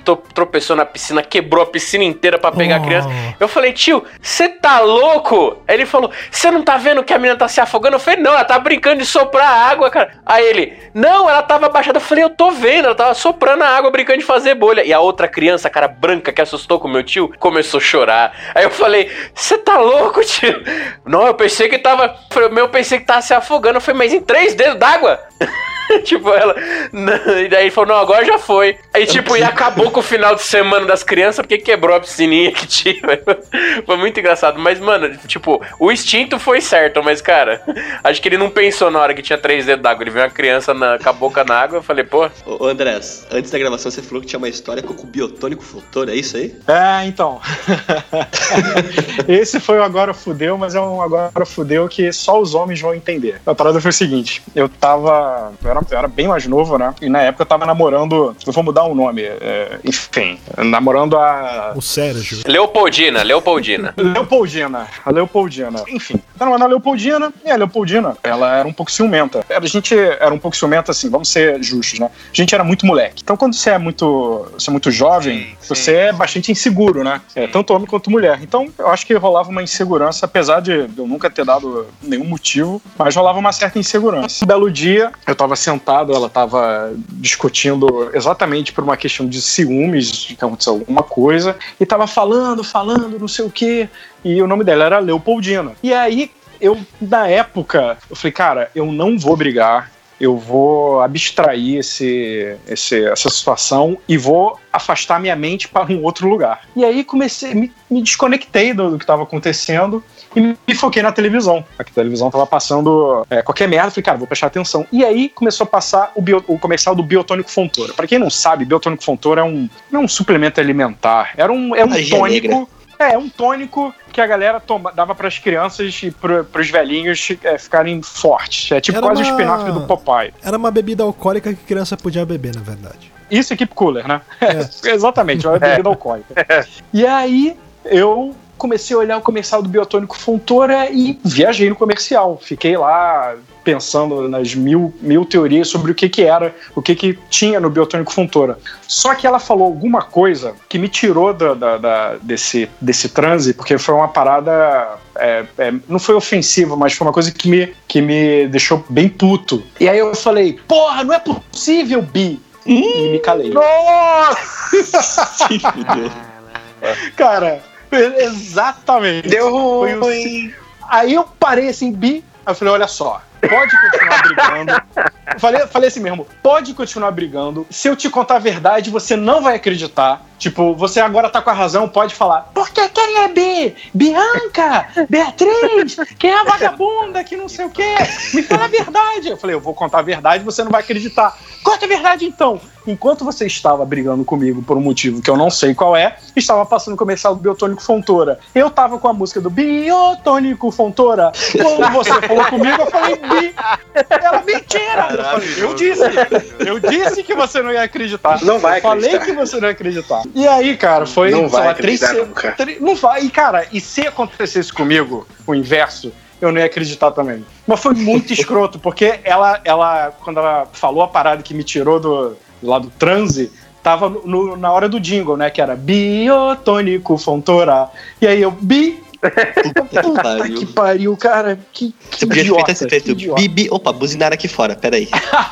é quase isso. Chamava ela de biotônico mesmo. É, o biotônico. Cara, mas a merda é que, assim, bi, eu sabia que já, pra quem ela, ela tinha muitos ciúmes, qualquer coisa ia ser Uma motivo pra, pra, pra se estressar. Aí eu, ah, cara, então deixa, deixa rolar. É mais fácil assumir. Eu tenho um agora fudeu que a galera do grupo Luiz e a galerinha sabe e tem até um pouco a ver com, com o podcast, mas não negativamente. Eu vou explicar o porquê. No final do ano passado, eu decidi ir pra Campinas de carro. Eu nunca tinha ido visitar meus sogros de carro, eu sempre ia de avião ou de ônibus pra poder ir dormindo e tal. Mas dessa vez eu queria levar o menino Peter Parker, então eu falei, vamos de carro, vamos de... sair daqui do Rio em direção a Campinas, tudo correndo bem. Viagem muito agradável. Não parei no Graal, parei no McDonald's que tem em Resende. E a viagem tudo correndo maravilhosamente bem, a gente cantando, o gato dormindo, tudo tava maravilhoso. Quando eu estava a 15 quilômetros de chegar na mais ou menos na casa da minha sogra, pra pegar a saída da, da rodovia Dom Pedro, eu errei uma saída, mas não era um problema. Eu poderia pegar ela ou pegar a próxima. Ok, sabia que a próxima estava um pouco distante, uma acelerada. Estrada, no escuro, de repente o lado da. onde a, a Juliana, o lado do passageiro, eu sinto o impacto, pedaços do meu para-choque voando por cima do para-brisa Caralho. sentindo a roda batendo em alguma coisa, o carro dá aquela leve sambada assim na estrada, né? Porque eu tava numa estrada, tava 90, sei lá. O carro dá aquela sambada, eu falo, fudeu, vai derrapar. e chamo no freio, né? A sorte é porque freio, freio ABS dá aquela segurada, né? Não dá aquela travada de roda, né? E na hora que deu o impacto, né? Que você não tá esperando, a adrenalina vai lá no alto, que eu já pensei logo, porque quando deu impacto, a reação foi jogar pro outro lado, né? E aí tu fica naquela, graças a Deus que não tava vindo outro carro atrás, que não sei o quê. Aí, cara, quando bateu, eu lembro que foi engraçado que a minha esposa falou assim: No que que a gente bateu? Gritando, sabe? E eu gritava assim: Eu não sei! Eu não sei!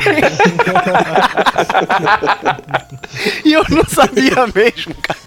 Aí, cara, estacionei o carro, cara. Quando eu saí, os meninos viram a foto. A parte da frente do meu carro, o para-choque ele não quebrou. Ele arrancou o pedaço do meu para-choque. Dava para ver a roda de frente. Ficou um buraco inacreditável. Quebrou a lanterna. Eu fudi a parte da frente da direita do carro. Só que eu ainda não sabia no que eu tinha batido. Porque eu fiquei preocupado e com medo de ser alguma coisa de bandido, botar alguma coisa na, na estrada, sabe? Tu... Só que, tipo assim, para-lama travou em cima da roda e eu não tinha como ficar andando. Eu tava arrastando e tal. Pô, pneu era novo, eu falei, eu não vou, eu vou parar, né? Aí parei, beleza. Aí comecei a andar pelo acostamento para tentar ver no que eu tinha batido, né? E pegando os pedaços do para-choque, arrancando para-lama. Aí vi que eu tinha atropelado um cachorro, cara, perto do Natal. Putz. Pô, o cachorro indo pra casa pra passar Natal com a família dele. Era o pastor de alemão do Andrés. Caralho, cara. E foram dois ou três dias de, antes do Natal, cara. Então eu passei o Natal, meu irmão, na merda por causa dessa porra. Aí, não satisfeito, na hora que eu bati, antes dos caras lá da, da rodovia vir socorrer, né? E eu chamar o seguro e tal.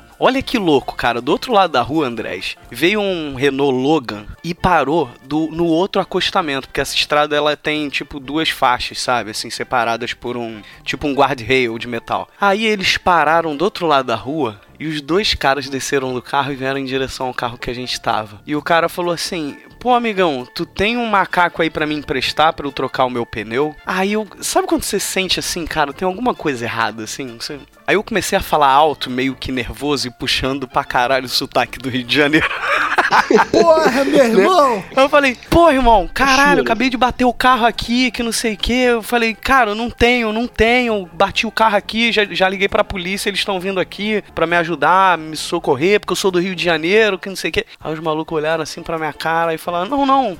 Toma valeu, minha beleza. Aqui. Entraram no carro e foram embora. Aí eu te pergunto, se ele tava precisando trocar o pneu, ele ia entrar no carro e ir embora? Já, pra, já parou para pensar que é muito possível que ele tenha jogado um cachorro morto na frente do seu carro? Eu não tinha pensado nisso, mas pode ser. Mas eu acho que não, cara. Sabe por quê? Porque pela altura que, que quebrou o meu carro, o cachorro deveria estar, tipo, em pé, entendeu? Em pé tô o cachorro falando. vivo. Porra, aí é crueldade Não faça isso comigo. Vou sentir pior ainda. Não chuta o Essa foi foda, cara. No final do ano, assim. A galera. Eu, eu falei mais com a galera do grupo que tinha acontecido isso, porque a gente tinha planos até de de repente se encontrar, né? Falei até com o Luciano, mas isso mudou tudo, assim, na, na viagem. Falando de cachorro, aconteceu ontem isso comigo. Eu chegando na clínica onde eu trabalho, tudo, encostei o meu carro. Aí parou um carro na porta da clínica e uma mulher saiu com uma caixa de transporte com um gato. Quando ela pôs essa caixa no chão, o gato, uma que o gato escapou na rua. E o gato na rua esquece, velho. Você não consegue pegar. Só que a gata ela era muito, muito, muito, muito obesa. A gente pegou tal, deu um trabalhinho, conseguimos pegar a gata, devolvemos pra dona, tudo. Ela foi pra dentro da clínica. Eu ainda falei, caramba, eu transporto o cachorro o dia inteiro pra um lado e pro outro. Eu tenho o maior medo de escapar. Eu sei como que é isso, né? O prejuízo que dá e outra, quem responde se um cachorro desse escapa na rua sou eu. Tudo bem, fui buscar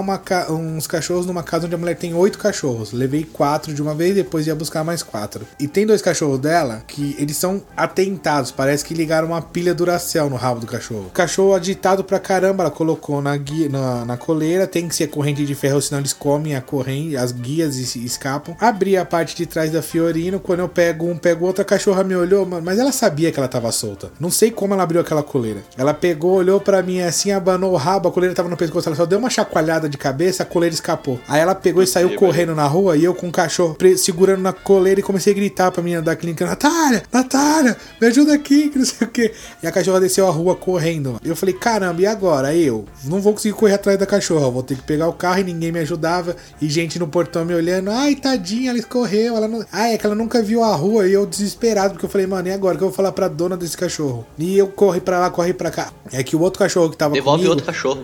Não, então, mas a sorte minha foi que na hora minhas pernas já não, não respondiam, meu coração tava acelerado. Eu falei, meu, já era, tô ferrado. O cachorro que tava junto com ela, eles foram criados desde pequeno na, na mesma casa, então um não ficava sem o outro. Então o que, que ele fez? Ela veio, desceu a rua correndo, passou tipo uns 10 segundos, ela voltou com tudo. E ficava correndo em volta da Fiorino como se estivesse brincando.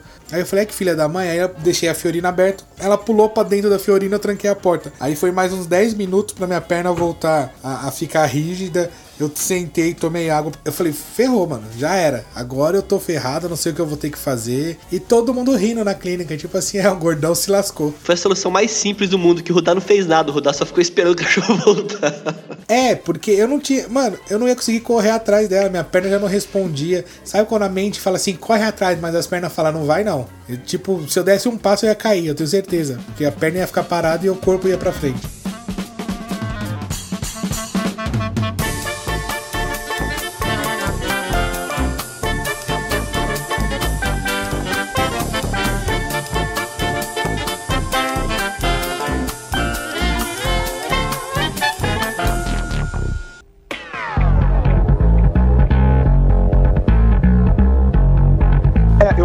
História, vocês perguntaram um negócio de zumbi, que, que eu, Eduardo, Blue Hand, a gente ficava imaginando essas coisas de fuga de zumbi e tal, planos. Só que aconteceram duas paradas que, pelo hábito de. Assim, cara, eu não sou nenhum estrategista numa situação de estresse. Eu me comporto como acho que 90% das pessoas, mas eu consigo ser bem racional numa situação de perigo, assim. Tipo, eu vou me desesperar depois. Eu digo 90% das pessoas que, cara, se tiver um tiroteio, eu vou correr. Mas se tiver que. Se eu tiver tempo de pensar alguma coisa, Sim, sim. Poucos, poucos segundos, ou tipo, eu vou, eu vou. Eu Eu, vou tentar fazer isso.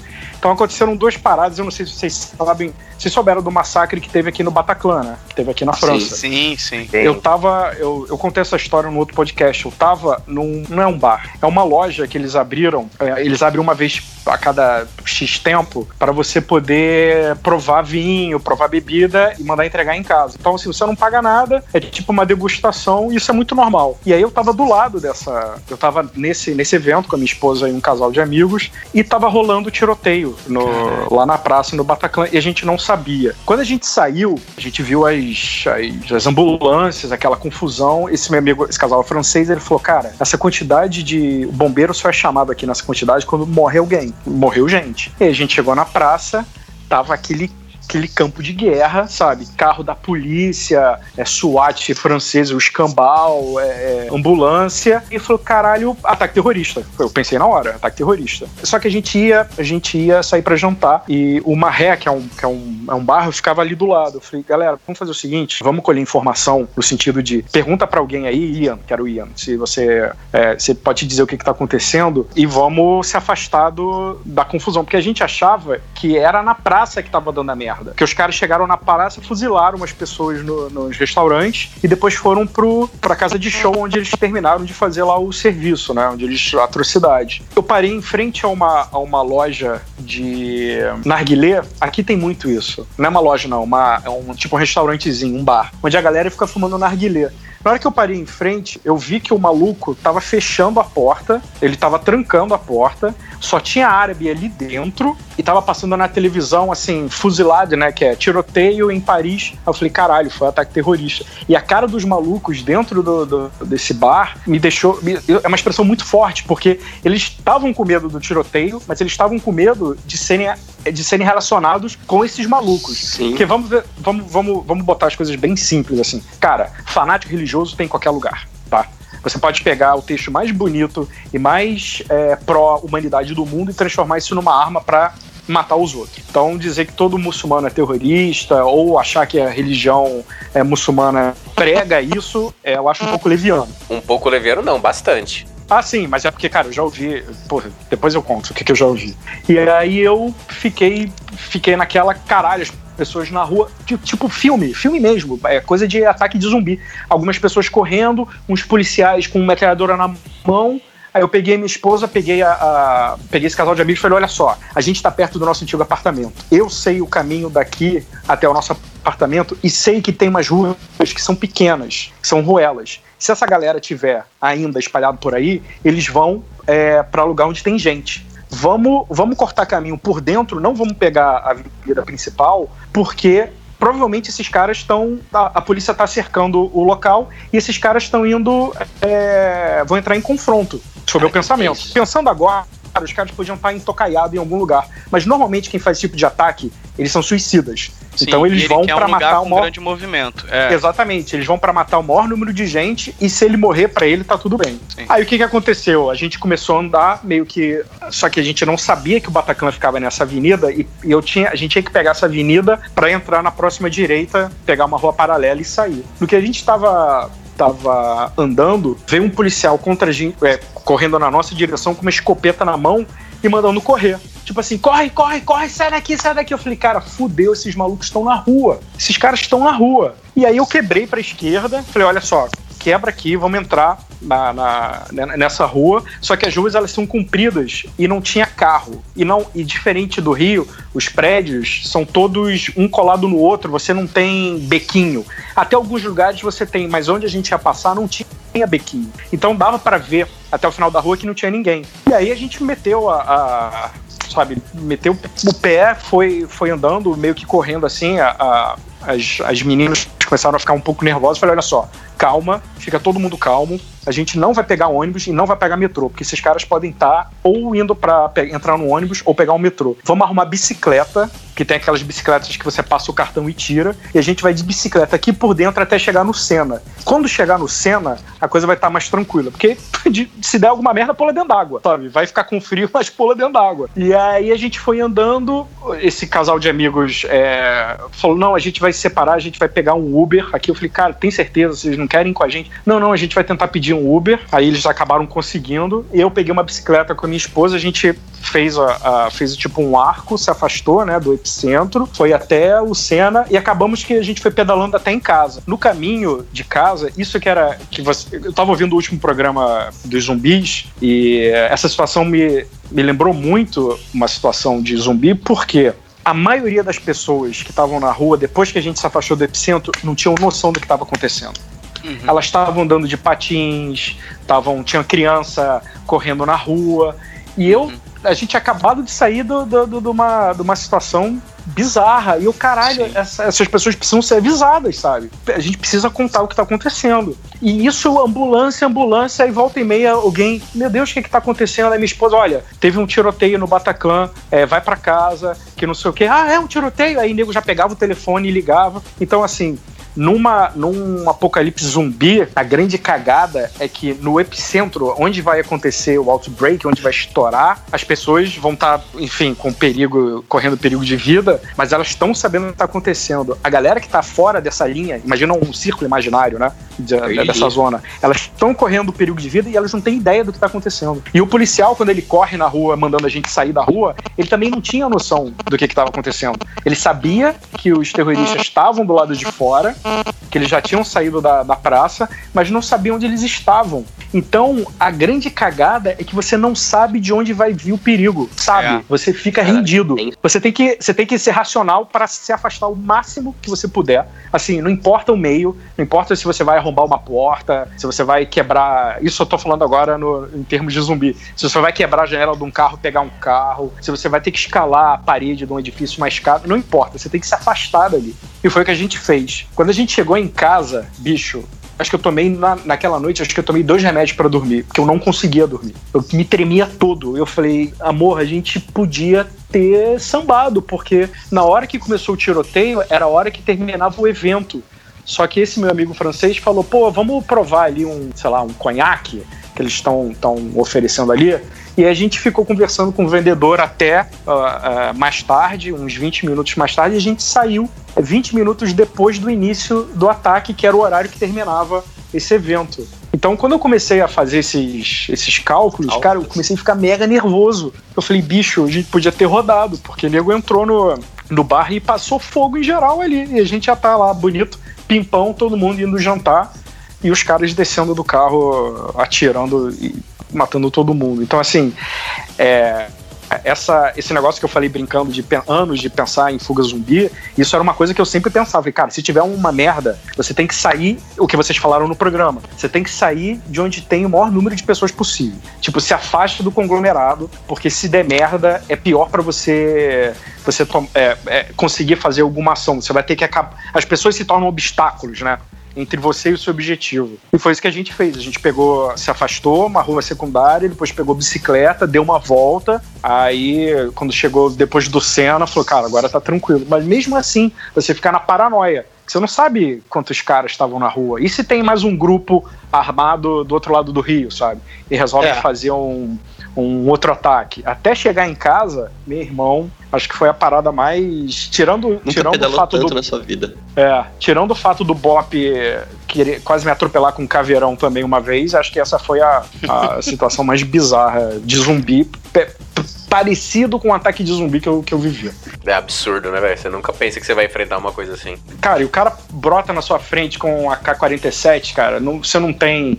Você não tem reação. Você não tem o que fazer. É por isso que eu me pergunto se no, no apocalipse mesmo, na, na- no real, se brota um, um zumbi mesmo, todo carcomido, vindo na sua direção assim com. Sabe, você pode travar. Sim, quanto tempo você vai demorar, né, Pra até isso se tornar uma coisa normal ou nunca vai se tornar, né? Porque uma coisa é você pensar em ter a frieza de fazer, outra coisa é você fazer de fato uma coisa dessa, É. né, cara? Foi o que eu falei no cast, né? Que, tipo, às vezes a gente vê, assiste Walking Dead, você vê o cara, aquele zumbi vindo, o cara segura o zumbi no pescoço, dá uma facada no crânio. Cara, isso aí na hora, bicho. É, então, mas na vida real é isso mesmo, né? Não vai ter, sei lá, munição à vontade pra você sair, você não vai ter a mesma frieza. Mas, ô, por falar em, em frieza, Thiago, você já contado uma história esses dias de que tinha achado que tinha visto um fantasma, que eu falar no cast aí também. Então, cara, é, eu lembrei de uma, uma coisa assim. Eu achei que eu tinha presenciado um evento sobrenatural muito nítido na minha casa, cara. E eu falei, nossa, fudeu, cara. Fudeu, fu- mas fudeu assim muito.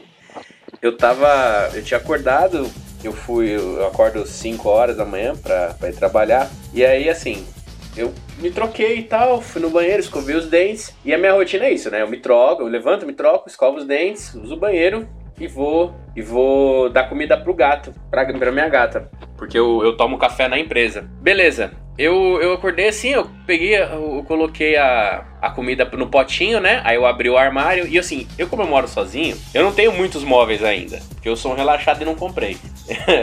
Então, a minha cozinha eu tenho várias gavetas que estão vazias do armário, porque eu já acomodei as outras coisas nos outros lugares. E aí eu deixo o pote de ração dentro do armário numa parte de baixo. Eu abri o pote, peguei a ração, coloquei no potinho dela, troquei a água, fechei, né? Guardei. Só quando eu fechei o armário, eu bati a, a porta, a primeira gaveta que fica ao lado abriu, só que ela abriu inteira e muito forte. Falei, caralho, como assim? E nessa gaveta, tipo, eu tenho várias sacolas, tipo, uma gaveta que eu guardo a sacola pra pôr no lixo, né? Pra jogar lixo fora. E aí eu fechei a gaveta. Aí, beleza, eu fechei a gaveta, fiquei 5 segundos olhando, não mexeu. Eu falei, tá bom. Eu virei as costas. Quando eu virei as costas, que eu entrei na sala, a gaveta, vum, pá, abriu de novo. Aí eu fiquei parado, assim, olhando. Eu falei, mas que merda que é essa? Aí eu fechei a gaveta e abri. Sério, eu voltei, eu fechei, abri a gaveta assim, umas três vezes.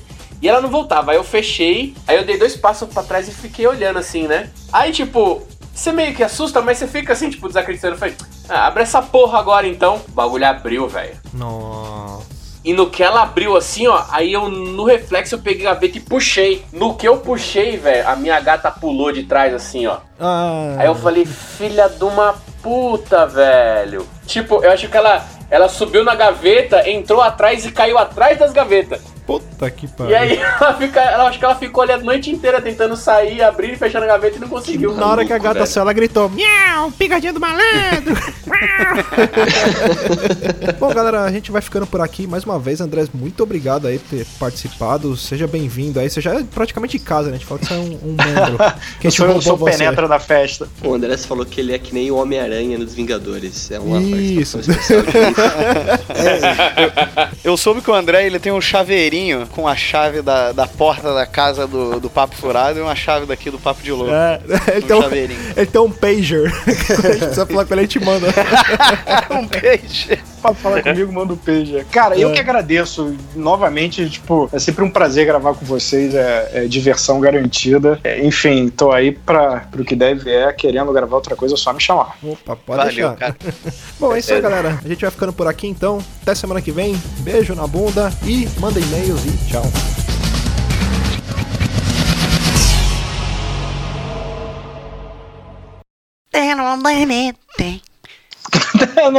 Cara, você podia tirar a música e botar essa sua, essa sua interpretação. Ia ficar irado. Irado. Eu vou pôr. É tipo aquele vídeo que a, a mulher não contrata o, o saxofonista e manda o primo tomar, tocar saxofone na entrada da igreja, né? Nossa. O programa gra- sem, sem editar, só com essas conversinhas, faz essa mina abertura com a boca. O programa inteiro sonorizado na boca. Quase isso. Aí a musiquinha que fica de fundo da máquina de escrever fica alguém. tigrigidim, tigrigidim, tigrigidim. Bota o cara.